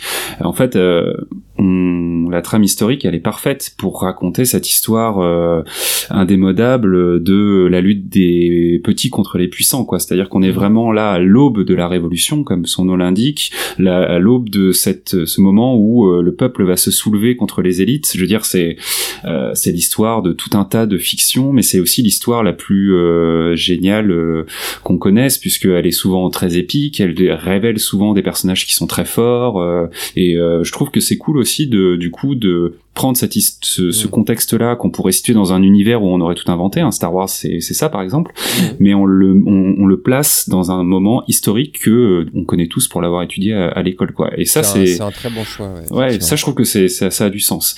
Après, Euh, ce qui m'a manqué moi sur la série, euh, parce que pour le coup j'ai apprécié la regarder, mais ça, je, c'est pas c'est pas quelque chose, enfin c'est pas une série que je porterai dans mon cœur ad vitam, on va dire. C'est que, et je le disais pour Kingdom, moi j'ai, m'a manqué d'émotions. Au final, les personnages, je trouve que il manque un peu d'épaisseur. On a du mal à saisir les vrais enjeux que les personnages ont. Je sais pas, il y a un truc qui fait que on a du mal à, à, à être immergé dans vraiment ce qu'ils ressentent. Et du coup, moi, il m'a manqué ça. Et mhm. et en plus, il y a, je trouve, mais c'est peut-être le, le côté critique qui fait ça euh, de manière générale sur les productions françaises. Et voilà, il y a certains acteurs, je trouve, leur jeu fait que euh, on a du mal à y croire. Et malheureusement, j'ai trouvé en particulier que euh, Marie-Lou aussi euh, qui joue du coup Élise aussi, ouais, qui joue Élise de Montargis, ben je l'ai j'ai pas aimé son jeu, j'ai pas aimé sa proposition sur le personnage, euh, et donc ça, ça m'a laissé un peu de côté, quoi. Donc voilà un peu moi mon avis sur sur la série. C'est effectivement euh, un personnage, il y en a d'autres malheureusement, mais il y a des, c'est, un personnage, euh, la composition est assez, euh, assez inégale. Là où moi je trouve que le personnage de Joseph Guillotin, en fait, c'est un peu personnellement le seul auquel je me suis vraiment attaché au final, parce que parce qu'en fait il est au même point que nous, c'est-à-dire que, et, je reviens aussi sur la, figure du, zombie dans cette série, en fait euh, c'est quelque chose qui est justement anti-français, puisque le, cinéma français au sens large, euh, c'est un cinéma qui est très explicatif, qui, ne laisse pas euh, le spectateur ou les spectatrices se poser eux-mêmes les questions, les laisser dans, des interrogations un peu trop profondes. On va chercher à leur expliquer, et pas forcément dans le fantastique hein, d'ailleurs, on va expliquer dans les enquêtes. Tu parlais d'enquête, voilà, c'est souvent, on va expliquer chaque étape vraiment, et, et s'il y a des choses qui sont floues, on va les expliquer dans le scénario, etc. etc. Et moi je trouve que justement la bonne idée de cette série, c'est que bah, le, mal qui se propage, euh, les spectateurs et les personnages n'en savent pas plus l'un ou l'autre. Euh, et ça, c'est intéressant, sans, être révolutionnaire, hein, c'est pas ce que je dis, mais euh, on, va pas prendre le, spectateur ou les spectatrices par la main. Et ça, ça fait quand même un peu plaisir dans, les séries, dans les séries, dans une série française en tout cas. et pour le coup, si certains acteurs ou actrices sont un peu inégaux, ça fait quand même assez plaisir de voir qu'il y a des, qui a principalement des, des enfin, qui n'a pas qui n'a pas tête d'affiche euh, justement. Euh, je parlais d'Amir El Kassem. Moi, il y a un, acteur qui ça m'a fait plaisir de, le, de, le, retrouver dans, dans cette série, c'est euh, Mamadou Doumbia et qui est Doudou Masta, qui est une des voix que, j'aime le plus au monde, qui est qui est un personnage secondaire, le personnage d'Oka, mais qui voilà va donner de la présence dans cette série. Et j'ai bien aimé aussi Laurent Lucas qui a peut-être le plus connu euh, de, de, ce casting, euh, qui joue euh, Charles de Montargis, donc le, patriarche des Montargis, que j'avais vu dans le film Contre-enquête, que je vous conseille, qui est un très bon film. Il joue justement un personnage assez, assez ignoble. Et, et, en fait, je trouve que mine de rien, bah, tout ça fonctionne plutôt pas mal en fait. Je, je, trouve les, les personnages se, se, répondent, ils se font écho, leurs aventures. Il y a un peu des personnages là, on le disait un petit peu en marge malheureusement, mais euh, rapport au scénario, je trouve que tout ça, il y a 8 épisodes et tout ça se suit euh, euh, quand même plutôt bien. Il y a un début, un milieu, une fin et c'est quand même. Bah, c'est déjà quelque chose qu'on n'a pas forcément l'habitude d'avoir dans toutes les séries fantastiques françaises. Sans plus attendre, mesdames et messieurs, je vais demander son avis à Briac Picarelec. Briac, bonsoir. Qu'est-ce qu'on a pensé de la Révolution? T'as vu, on a attendu, on a eu peur. je dirais, c'est moins pire que Vampire. Oui. mais bon, c'est pas voilà, c'est pas bien non plus. Mais euh, alors, qu'est-ce qui m'a posé problème en particulier dans cette série? Euh, On voit une liste immense devant lui. pire, pire c'est que c'est ça en plus. euh, alors, je vais être d'accord avec vous. Euh, j'aime bien la photo euh, de la série. Euh, ça fait plaisir d'avoir vraiment quelque chose d'ambitieux en France, mais ça c'est quelque chose qui arrive de plus en plus. Hein. Même euh, vous regardez, même des séries produites par France Télévisions maintenant ont quand même beaucoup plus de gueule qu'il y a 10 ans. Et là vraiment ça se sent. J'aime beaucoup les décors en particulier. J'ai des tout petites peut-être comment dire réserves sur l'étalonnage. Je trouve que la série est presque surétalonnée, mais ça bon c'est pas vraiment pas un problème. C'est une question de. On va dire que c'est de la DA, de la direction artistique. Voilà. Et là alors justement sur la DA, j'aurais un petit. Alors je trouve que l'exécution est très bien mais c'est peut-être sur certains choix, dans genre les costumes par exemple. Euh, j'ai cru comprendre qu'en fait, quand, quand euh, Aurélien Molas, euh, je sais pas si c'est Mola ou Molas, mais euh, Molas. D'ailleurs, on l'a pas cité, hein, c'est le créateur et scénariste en majeure partie de, de, la série, qui est auteur à la base. C'est ça, et qui a fait une série aussi euh, plutôt cette année ou l'année dernière, je crois, qui a eu un prix à, Série Mania. Euh, et en fait, je crois quand il a préparé son projet, ils sont allés chercher un dessinateur de BD, dont j'ai oublié le mhm. nom, qui leur a fait en fait une espèce de book illustré de la série. Et euh, j'ai l'impression que cet aspect bande dessinée, pour moi, a un tout petit peu trop influencé l'esthétique de la série et lui a donné un côté un peu artificiel dans certains euh, costumes euh, ou certaines coiffures. Euh, qui fait que moi, du coup, déjà esthétiquement, j'ai du mal à croire à la réalité de ce que je vois. Mais ça, bon, je vous dis, c'est vraiment très subjectif. Hein. C'est pour moi, un... pas, euh, franchement, c'est un détail. Je veux dire. Oui, oui, mais c'est juste pour si c'est ça ce qui t'a le plus gêné. Non, non, oh, non, non, non, non, non. je voulais juste euh, en parler un petit peu. Bon, c'est vraiment ça, c'est quelque chose qui m'a un petit peu gêné. Ici, il y avait eu un parti pris peut-être plus réaliste. J'aurais pu, ça aurait pu apporter quelque chose dans le fait de faire venir justement un élément fantastique qui décale euh, avec ça, alors que là, direct, moi, j'ai jamais vraiment cru à la réalité de ce que je voyais. Ouais, je, te rejoins là-dessus, excuse-moi, sur, euh, justement sur le côté euh, propre euh, de la série, propre au sens premier du terme, sur le côté, ils, sont tous beaux, tous maquillés, tous pas de boutons, pas, je sais pas si vous voyez ce que je veux dire, les dents, les dents c'est marrant parce que quand tu, tu regardes, les, les, les dents c'était une catastrophe dans ces années-là, tout le monde avait des, des chicots catastrophiques, et justement la preuve de ça, c'est que, on va pas spoiler, mais il y a un personnage qu'on voit très très peu, je sais pas si vous voyez de qui je parle les gars. Ouais. à la fin de la série. Ah oui. Voilà, qui lui, du bah, on voit sa, main en tout cas. Euh, lui justement a l'air crasseux, a l'air dégueulasse, a l'air euh, monstrueux on va dire. Euh, et là je me suis dit, un peu, ça me fait penser à Sabriac de ce que tu dis. Je me dis ah dommage parce que peut-être qu'il y a moyen de les rendre un peu plus, un peu plus monstrueux justement ces, hmm. ces sangs bleus là. Il y a de ça, il y a pas bon, c'est des, des, considérations plus au niveau esthétique. Sont, disons que si le reste ne me gênait pas, ça serait pas un problème. Alors qu'est-ce qui t'a le plus gêné, Briac? Alors au niveau, pour moi c'est le, le, les plus gros problèmes sont narratifs, de toute façon. Euh, C'est-à-dire que la série, je pense que la saison est trop longue. Il n'y a pas assez d'histoire pour 8 épisodes. Euh, il y a beaucoup de moments où les personnages hésitent, euh, ne font rien, ne progressent pas, et qu'en même temps on les creuse pas pour autant dans des scènes de dialogue mm. qui, vont nulle part. Euh, il y a vraiment un gros gros ventre mou, et même par exemple si vous prenez, euh, on va pas aller dans les détails puisqu'on essaie de pas spoiler, mais si on prend les deux premiers épisodes, euh, à la fin du deuxième épisode, les personnages n'ont absolument Enfin, il n'y a pas eu de vrai progrès entre la fin du premier et la fin du deuxième. Il se passe un vrai truc qu'à la fin du deuxième, ce qui fait qu'on aurait pu mélanger les deux premiers en faire un seul épisode, ça fonctionnait exactement pareil, et ça arrive assez régulièrement. Et moi, ça me fait me demander, parce que j'ai l'impression que c'est un projet qui a été monté vraiment très très vite, si on n'est pas vraiment face à des, des V1 de scénario, quoi. Je sais pas si elle a été réécrite véritablement. Donc j'ai ce problème-là. Euh, bon, globalement, trop peu de trop peu de surprises. Euh, on s'attend à beaucoup de choses. Euh, des choses très répétitives. Il y a une séquence onirique qui revient en boucle, enfin qui évolue mais qui est vraiment assez peu inspirée et qui, qui, qui, n'aboutit qu'à quelque chose d'assez énigmatique à la fin de la saison. Qui euh, c'est vraiment quelque chose, enfin vraiment un cliché de série. Hein. Dernièrement, on pense un peu à la, c'était quoi dans les premières saisons de Game of Thrones, c'était les rêves de la corneille à trois yeux là que faisait Bran, et c'est ce genre de choses qu'on retrouve un petit peu. Je trouve qu'ils ont trop insisté dessus. Bref, euh, un problème pour moi, c'est l'écriture des personnages. Euh, je trouve qu'ils sont pas développés, ils ont pas de caractère. Euh, ils ont des arcs, mais ils ont pas de développement. C'est-à-dire que par exemple, on va prendre, euh, en essayant de pas spoiler, mais le personnage de Donatien, qui un personnage qui va être l'antagoniste du récit, mais il y a rien qui nous fait comprendre comment il devient aussi mauvais qu'il l'est finalement dans la série. Pour le coup, euh, je trouve que c'est presque un des personnages qui a été le plus travaillé. Alors euh, qu'on soit, euh, qu'on ait apprécié ou pas son développement, à la limite, peu importe. Mais euh, la relation avec son père, etc. Ok, euh, c'est pas très surprenant et tout ça, mais là j'ai presque eu, perso en tout cas, une petite once de d'empathie pour ce personnage quand euh, justement il y a une évolution vis-à-vis de son père, etc.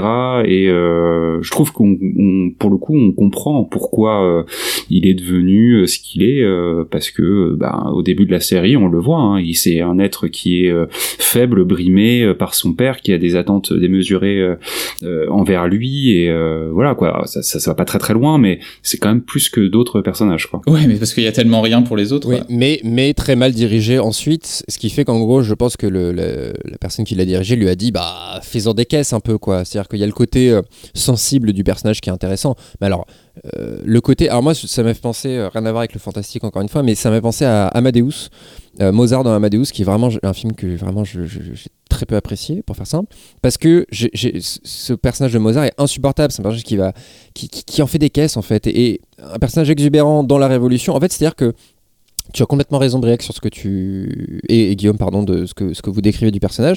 Le problème, c'est que comme les autres personnages ne sont pas à ce niveau de complexité, entre guillemets, bah, ça fait que lui, il est complètement en marge de cette série et, et il a- et lui n'apporte pas grand chose au final euh, au scénario, encore une fois, quoi. C'est ça. Et puis bon, tu vois, je pour moi c'est ça. Il y a des problèmes, c'est que dans l'écriture des personnages, c'est que voilà, ils ont pas de, ils sont pas vraiment développés. Ils ont un point A, un point B après, et on, on nous, on ne fait pas comprendre au niveau de leur intériorité ce qui s'est passé pour en arriver là. C'est la même chose pour Élise, qui est donc un personnage de noble qui va finalement finir par, on, on le devine dès le début, mais aider euh, les, les membres de la fraternité. Et rien ne nous fait comprendre exactement comment cette une personne justement d'extraction noble va arriver à se retourner contre son milieu. On n'arrive jamais à vraiment nous expliquer comment elle en arrive là et euh, ou, des choses comme par exemple le fait que donc Joseph, le, le héros de la série, euh, ne fait quasiment rien de la, de la saison. Tout ce qu'il va faire, c'est apprendre des informations, mais il va jamais vraiment peser sur l'action de la saison, ce qui fait que dans le climax à la fin, si vous regardez les donc le, sans spoiler encore une fois la bataille finale, il ne serait pas là, tout se déroulerait exactement de la même manière. Mm. Et ça, c'est un problème quand ton protagoniste ne sert à rien dans l'histoire. Mm. Et Il est pas le moteur, ouais, complètement. C'est ça. Et donc c'est tous, tous. Donc voilà. En tout cas sur l'écriture des personnages, moi c'est vraiment euh, terrible. Je trouve quand même que juste euh, pour rebondir comme ça sur euh, du coup les, les personnages, euh, parce que je trouve que c'est intéressant, comme tu l'as dit, c'est des personnages qui sont peu développés, mais c'est ils sont quand même le, le cœur de, de la série. Euh, euh, j'ai quand même apprécié ce qu'ils ont essayé de faire avec le personnage de Joseph, où ils ont essayé de- d'en faire un personnage euh, pacifique quoi. C'est à dire que Joseph au début on le rencontre il est médecin son but c'est de sauver des vies. C'est ce qui va le, le tenir toute la saisie toute la toute la série toute la saison et évidemment euh, du coup au moment des, des grandes batailles entre guillemets ben euh, lui euh, à part un peu euh, œuvrer comme médecin de guerre entre guillemets il peut pas faire grand chose mais j'ai trouvé ça cool. D'ailleurs il y a un- une sorte de petite blague là-dessus parce que je, on en a pas parlé mais euh, je, je pense que enfin le, le- c'est c'est plus qu'un clin d'œil hein, c'est euh, une volonté euh, de présenter ce personnage. C'est que Guillotin c'est le concepteur de la guillotine. Et d'ailleurs on Oui. lui dit à un moment donné euh, euh, il va falloir euh, enfin que tu réfléchisses à des manières euh, plus efficaces on va dire de se débarrasser des sangs bleus et lui refuse parce que il dit euh, que lui son but c'est de sauver des vies. Et donc là on, on- on sent qu'il va y avoir un- une progression de ce personnage. Et moi j'aurais pas aimé par exemple que ce personnage qui est médecin dont on sent qu'il en a chié il le dit pour en arriver là orphelin euh, on- ils le disent pas ou ils le disent très très peu mais il est étranger hein, l'acteur qui le joue est d'origine étrangère et ils, le, ils en tiennent compte dans la série. Euh, euh, bah, du coup, c'est une réussite pour lui d'être médecin et j'ai bien aimé qu'à la fin de la série, on n'en fasse pas tout d'un coup un mec qui sort les flingues et qui Mm. bute à tout va, quoi. Alors effectivement, ça fait que vers la fin de la, la saison, il est peu utile, mais euh, au moins, il n'y a pas eu de retournement de veste un peu bizarre euh, sur ce personnage, quoi. Un peu sorti de nulle part et puis euh, euh, en fait pour moi c'est alors c'est pas pour c'est pas pour le pour dédouaner le scénario mais euh, ce n'est que les yeux en fait de- des spectateurs voilà c'est effectivement on va pas chercher beaucoup plus loin que ce personnage mais cela dit, en fait, je, c'est encore une fois pas pour dédouaner cette saison 1 qui, qui a des faiblesses, hein, on l'a dit, mais en fait, je pense que cette saison 1 n'est qu'un énorme préquel en fait euh, à la saison 2. Ouais. Euh, parce que je, ma théorie, et attention, je précise que ça ne se base sur rien, que euh, je pense que Aurélien est allé voir Netflix et leur a proposé euh, une série qui se passe dans la Révolution avec des figures historiques telles que Robespierre, Danton, euh, Camille Desmoulins, etc., etc., dans lequel il se passerait cette histoire de propagation de virus et que Netflix a dit tu te doses déjà, tu te calmes, euh, tu commences par nous expliquer tous ces personnages et la saison 1 se termine un petit peu en se rapprochant, on va dire, de, de, l'histoire, en fait, enfin de, l'histoire telle que nous on la connaît. Euh, et je, en fait, je dirais que oui, les défauts que tu cites, Briac, sont vrais, mais je pense que c'est une série qui va vraiment se révéler dans sa saison 2 si ça va vers ce que je vous dis. Effectivement, si la saison 2 c'est encore la fraternité qui fait ci, qui fait ça, ça va se prendre les pieds dans le tapis, ça va être une catastrophe. Mais si euh, c'est véritablement, véritablement pardon, l'histoire qu'on nous a jamais racontée, l'histoire qu'on nous a jamais racontée, c'est l'envers du décor. Donc imaginons les figures qu'on connaît, c'était Robespierre, qui euh, serait en fait un espèce d'agent infiltré de la fraternité qui chercherait à, tuer des, chasseurs de, sang bleu, etc. Ou l'inverse d'ailleurs, Euh, je pense que la série peut, atteindre quelque chose, un autre level d'ambition Et, ça peut donner quand même quelque chose de, très quali, quoi. Si la série ose encore plus qu'elle ne le fait déjà. Tout à fait. Mais d'ailleurs, moi, c'est ce que en fait j'aurais un peu aimé. Enfin, ce que j'aurais apprécié, c'est que carrément une série qui soit déjà dans la Révolution euh, et qui nous montre, enfin, qui fasse introduire un élément fantastique à, travers ça, en ayant effectivement ces figures historiques, en étant vraiment dans ce contexte-là. Or, d'après un entretien, Aurélien Molas, ce qu'il a dit, c'est que là, c'était, il a un, cycle de trois saisons. Cette, euh, donc bleu, blanc et rouge. Donc là, on était la saison bleue. Euh, la saison blanche doit se passer en 1788, donc toujours pas à la Révolution. Et, la quatre, et la troisième serait avec la prise de la Bastille en 89. Et il dit pour l'instant c'est tout, ça dépend si ensuite on ferait des suites. Mais pour l'instant le projet c'est pas de rentrer véritablement dans la révolution, c'est vraiment le pré pré révolution. Et euh, pour bon pour finir avec euh, ce que j'ai à dire sur la série, euh, et finalement, pour moi, le, le, des pires problèmes, c'est les dialogues. Hein. Je pense euh, vraiment, ça c'est, c'est vraiment ce qui handicape euh, beaucoup, beaucoup, beaucoup de choses et qui empêche pas la série de communiquer clairement euh, des informations, de, de, de, faire croire à ces personnages. Alors mention spéciale à un dialogue que j'ai, que je suis allé vérifier parce que j'étais pas sûr si je l'avais halluciné ou pas. euh, donc, il se retrouve dans l'épisode 5. Donc, des personnages qui travaillent pour pour les méchants, pour faire vite, euh, visitent l'endroit où se cachent les, les rebelles mais ne les trouvent pas. Et donc le sous-fifre sort et dit Il n'y a que des chauves-souris ici, chef. Ce à quoi son chef répond Des rats avec des ailes. et je n'ai pas compris cette ligne de dialogue. Si quelqu'un veut savoir ce qu'elle vient faire là, merci. Je, je, ne sais bah pas. Voilà, si vous avez les réponses, dites-nous. Euh... Tweetez, dites-nous, expliquez-nous pourquoi des rats avec des ailes. Je ne comprends pas. Non, mais il y en a d'autres, et je t'en avais même envoyé une avec, je sais plus, je l'ai plus en tête, mais c'était euh, euh, Madame, euh, Madame, Madame, il faut fuir. Et Madame répond Vous voulez dire partir? Ça fait OSS 117, ça fait bah oui mon con, euh, qu'est-ce que tu comprends d'autre? Enfin, c'est, ouais, c'est vraiment des, des, ouais, c'est des faiblesses quoi, on va pas, on va pas tourner autour du pot. Je pense que c'est bah, ces dialogues qui sont bah, honnêtement très très mal écrits. Euh, c'est ça qui handicape aussi les acteurs, parce que comme tu l'as dit, on a des bons acteurs quand même dans le cast. Euh, je pense à Laurent Lucas, justement, que moi j'ai bien aimé mm. dans les films de Fabrice Duwels, par exemple. Euh, là où je suis pas d'accord avec toi, c'est que moi, pour moi, Laurent Lucas, c'est peut-être le pire au niveau performance dans la série, c'est un, qui m'a le plus. Euh, je sais pas ce qu'il fait. Enfin, il fait, il fait rien. Ça part dans tous les sens. Enfin, c'est. Mais je peu près ça sur tous les, la plupart des comédiens. Et, euh, et je pense que c'est vraiment, c'est pas leur faute parce que la plupart sont des bons comédiens. Et ça vient de dialogues, ben, je pense imprononçables. Enfin, tu peux rien faire avec ça. Et d'un problème de direction. Et je sais jamais si en France il y a un problème au niveau des temps de tournage des séries qui fait qu'on n'a pas le temps de leur donner euh, ce qu'il faut. Mais il y a aussi des problèmes de découpage parce que souvent on reproche aux séries télé de trop s'appuyer sur le, gros plan. Et donc on aime bien quand il y a un peu de plan large, ce qui est le cas de la Révolution. Mais le gros plan, ça permet aussi de euh, faire en sorte que l'acteur refasse son texte quand il a un peu de temps pour refaire sa performance. Ça permet à la caméra et donc après au montage d'insister certaines informations. Il y a des moments où ça manque dans certaines séquences de la Révolution. On va trop rester en plan large et euh, ça fait que certaines scènes sont pas très claires. On se demande un peu ce qui s'est passé et ça aurait peut-être pu aussi aider à la performance euh, des acteurs. Donc ça, c'est vraiment les gros, gros, gros, gros, gros bémols pour moi qui font que bah du coup ça, j'aime, enfin. J'aurais aimé que la série, parce que même le, pitch, moi, me plaisait, enfin, ça m'intriguait vraiment.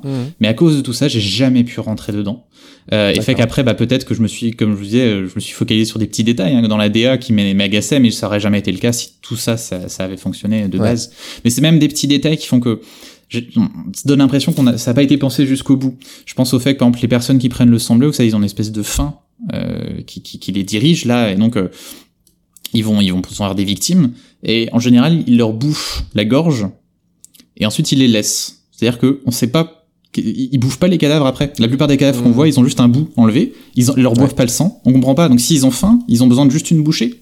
Vous voyez ce que je veux dire Qu'est-ce que c'est que, ça C'est plus le côté, euh, c'est comme les loups, quoi, tu vois, qui vont tuer tout un troupeau et, se concentrer sur un. Mais euh, cela dit, je, vous pose la question pour terminer, parce que tu, amènes le sujet. Qu'est-ce qu'on pense justement de, de, la figure de ces morts vivants là dans cette série? Parce que moi, je trouve ça, ce que j'ai dit tout à l'heure, le côté intéressant de ne pas tout dévoiler, enfin, en tout cas, de de ne pas expliquer tout euh, aux spectateurs. Qu'est-ce que qu'est-ce que vous pensez de cette figure-là, Guillaume, par exemple? Moi, comme je le disais, j'ai bien aimé euh, ce euh, mélange un petit peu nouveau entre guillemets entre un zombie, puisque euh, on comprend, même si a priori il y a des petits indices qui montrent que c'est pas forcément toujours le cas, que la personne doit être morte pour être réanimée, tout ça. Donc on est et puis il y a vraiment ce truc de effectivement la fin, et puis le côté vampire plus sur le peut-être plus sur l'aspect visuel, puisque du coup ça ne on est vraiment sur euh, des personnages qui sont issus de la noblesse, on va dire, de manière euh, générale. Euh, donc voilà. et ce que j'ai trouvé intéressant comparé par exemple à Kingdom ou de manière générale à l'utilisation du, du zombie où on est plutôt sur une masse un peu grouillante on va dire. Là on est plutôt sur euh, euh, un zombie antagoniste mais qui est pleinement euh, conscient et qui bah du coup en, est un adversaire intelligent quoi. Un prédateur et ça j'ai trouvé ça exactement. Et ça j'ai trouvé que ça matchait aussi bien avec bah, le contexte historique et le fait de se dire que l'antagoniste était certes noble mais en plus c'était un, une créature fantastique et qui avait des raisons aussi pour euh, les tuer quoi. Donc euh, euh, moi j'ai trouvé ça assez assez malin, assez bien vu. Après effectivement voir comment ça se développe et ce qu'ils en font puisque finalement on nous laisse à la fin de la saison avec différentes possibilités quand même autour de ça. Donc ouais, moi j'ai aimé cette ouverture. Hein. J'ai aimé l'ouverture qu'ils en font. J'ai aimé voir ce fameux personnage mystère qu'on ne citera pas, mais qui manquait un petit peu jusque-là. En fait, moi, j'ai envie d'y, envie d'y croire, quoi. J'ai envie de, j'ai envie de croire que la saison 2, ça va un peu euh, euh, aller plus en profondeur, etc. voilà. Donc, malheureusement, Briac, tu es très peu enthousiaste pour, pour la suite. Bah, je, oui. Enfin, moi, j'aime, tu sais, j'aimerais bien que la saison 2 soit bien en France. Ça me ferait plaisir. Mais là, là, là, elle sort, elle sort dans 6 mois. Tu la regardes pas, quoi. S'il y a pas de spoiler, tu la regardes pas. Ouais, bon, ça m'a. Après, c'est vrai, j'aurais peut-être pas fini la série sans spoilers. Mais si, je pense que je regarderai quand même. Mais peut-être si peut-être que avec des nouveaux membres dans l'équipe, enfin, il se peut se passer des choses qui font que effectivement elle me plaira. Euh. À moi, s'il rajoute ce que je vous disais, les, révolutionnaires, là, enfin les, les, vrais révolutionnaires, les Robespierre et compagnie, euh, moi j'ai très Enfin, tu me dis que du coup ça se dirige pas vraiment vers ça, mais ah, moi, ça, me titille quand même et j'ai envie de voir ce qu'ils vont faire avec euh, la royauté, etc. ouais. Moi, je suis d'accord avec toi. Le problème, c'est qu'en fait, j'ai l'impression que on est tellement pas, en fait, ancré dans les enjeux vraiment de l'époque. C'est-à-dire que on va pas, par exemple, on parle, on a un personnage de prêtre, mais il est très peu important dans l'histoire. Or, euh, l'Église, c'est quand même, c'était un, des, un des trois ordres, donc on est vraiment. Ouais, mais c'est un prêtre de, province, quoi. En plus, donc en plus, c'est un prêtre de province qui pourrait justement sympathiser avec les révolutionnaires. Mais euh, il manque tous ces enjeux-là qui auraient été tellement, ça aurait été tellement plus riche d'avoir le mélange de vraiment nous présenter la situation en France à cette époque-là. Euh, qui est une époque donc tellement forte en, bah, en, en en, changement. Il y, a des choses à raconter, ouais. C'est ça. Et du coup, moi, ça me donne l'impression qu'on a en fait, on a choisi cette époque-là parce que c'était pratique, mais c'est juste un décor. Il n'y a pas de vraie recherche. Il y a pas. On a plaqué des costumes, euh, mais au final, ils ont. Bah, c'est un truc qu'ils en ont un peu rien à faire de vraiment l'exploiter. Et dans ce cas-là, je me demande, est-ce que ça aurait pas été mieux de carrément partir dans un univers vraiment plus fantasmé ou c'est une occasion manquée quoi. J'ai l'impression que ça aurait pu même aider la série au niveau de dramatique euh, et avoir une situation plus complexe. Mais bon, après c'est une question, c'est bête de faire de la, de la critique au conditionnel. C'est moi j'aurais préféré que ce soit ça, mais c'est mmh. pas ce qu'ils ont choisi de faire. Et bon, après j'aime pas non plus la manière dont ils ont traité euh, la série au final. Très bien, bah écoutez, euh, je vous propose euh, une dernière petite pub, euh, une, dernière petite pause, pardon. par contre, je vais faire ma, pub. J'ai fait une petite critique perso, voilà, sur sur ma chaîne YouTube pour pour cette série. Ou si vous voulez mon avis un peu plus en détail avec des extraits, ce genre de choses, voilà, c'est sur ma chaîne YouTube, la chaîne de CHP. Vous pouvez pas vous tromper, tout simplement. et puis on vous partagera peut-être ça sur sur nos sur nos réseaux sociaux. On se on se quitte pas encore. Du coup, je disais une dernière interlude musicale avec avec quel morceau, Guillaume? On va s'écouter euh, le fameux euh, hit de Hey CDC, euh, If You Want Blood, pour rester dans quelque chose de pas du tout subtil dans notre playlist de ce soir. C'est DJ Obvious. Très bien, bah écoutez, on se, on se, retrouve tout de suite après ACDC pour, pour, pour se dire au revoir, tout simplement. Voilà, à tout de suite.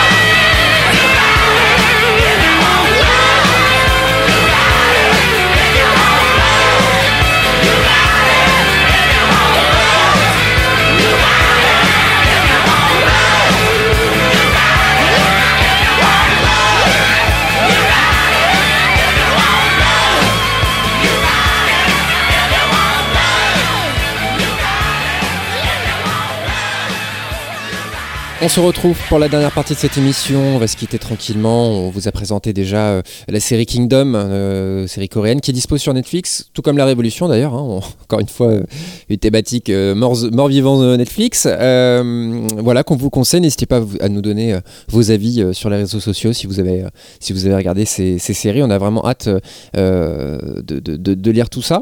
pendant ce confinement, les gars, quel programme est-ce qu'on peut donner à nos auditeurs et auditrices qui sont en train de se dire mais mon dieu mais on n'aura pas spoilers pendant le confinement. Euh, Guillaume est-ce que tu peux nous en dire un peu plus? Pendant ce confinement, on va euh, continuer à faire euh, nos émissions sur Canal B de manière classique, on va dire. Donc vous pourrez nous retrouver tous les mois et aussi retrouver, si vous souhaitez avoir comme ça des conseils, on va dire, nos épisodes mini qu'on avait tournés pendant le précédent confinement avec tout un tas de séries, mais pas que qui avait bien plu. Hein, d'ailleurs, euh, on avait pas mal de retours pendant le confinement, donc euh, vraiment, euh, n'hésitez pas. Et peut-être même, l'idée me vient maintenant, je sais pas ce qu'on va en faire, mais si vous avez, vous, des, des, recos à nous faire, peut-être si vous voulez des épisodes consacrés à telle ou telle série fantastique, SF, etc., vraiment, n'hésitez pas, hein, on, fera ça vraiment avec, avec plaisir. Exactement, ouais. On vous fera du coup, on vous fera des, petites recommandations euh, directement euh, dans ces épisodes mini qui sont un peu plus voilà adaptés euh, à la situation qu'on connaît toutes et tous. Donc voilà, on vous souhaite également bon courage évidemment au passage pour pour cette période. Voilà, bah écoutez les gars, je pense qu'on va se quitter là-dessus. Yep. Tout à fait. Voilà. Merci beaucoup. N'hésitez pas à nous suivre sur nos réseaux sociaux, Instagram, Twitter principalement. Guillaume est encore une fois euh, aux manettes. Il vous attend avec impatience. Euh, et voilà, n'hésitez pas à partager cet épisode s'il vous a plu. On se retrouve très vite sur les ondes de Canal B et sur nos réseaux sociaux. Euh, portez-vous bien, prenez soin de vous et à très vite. Salut les gars. Salut. Salut.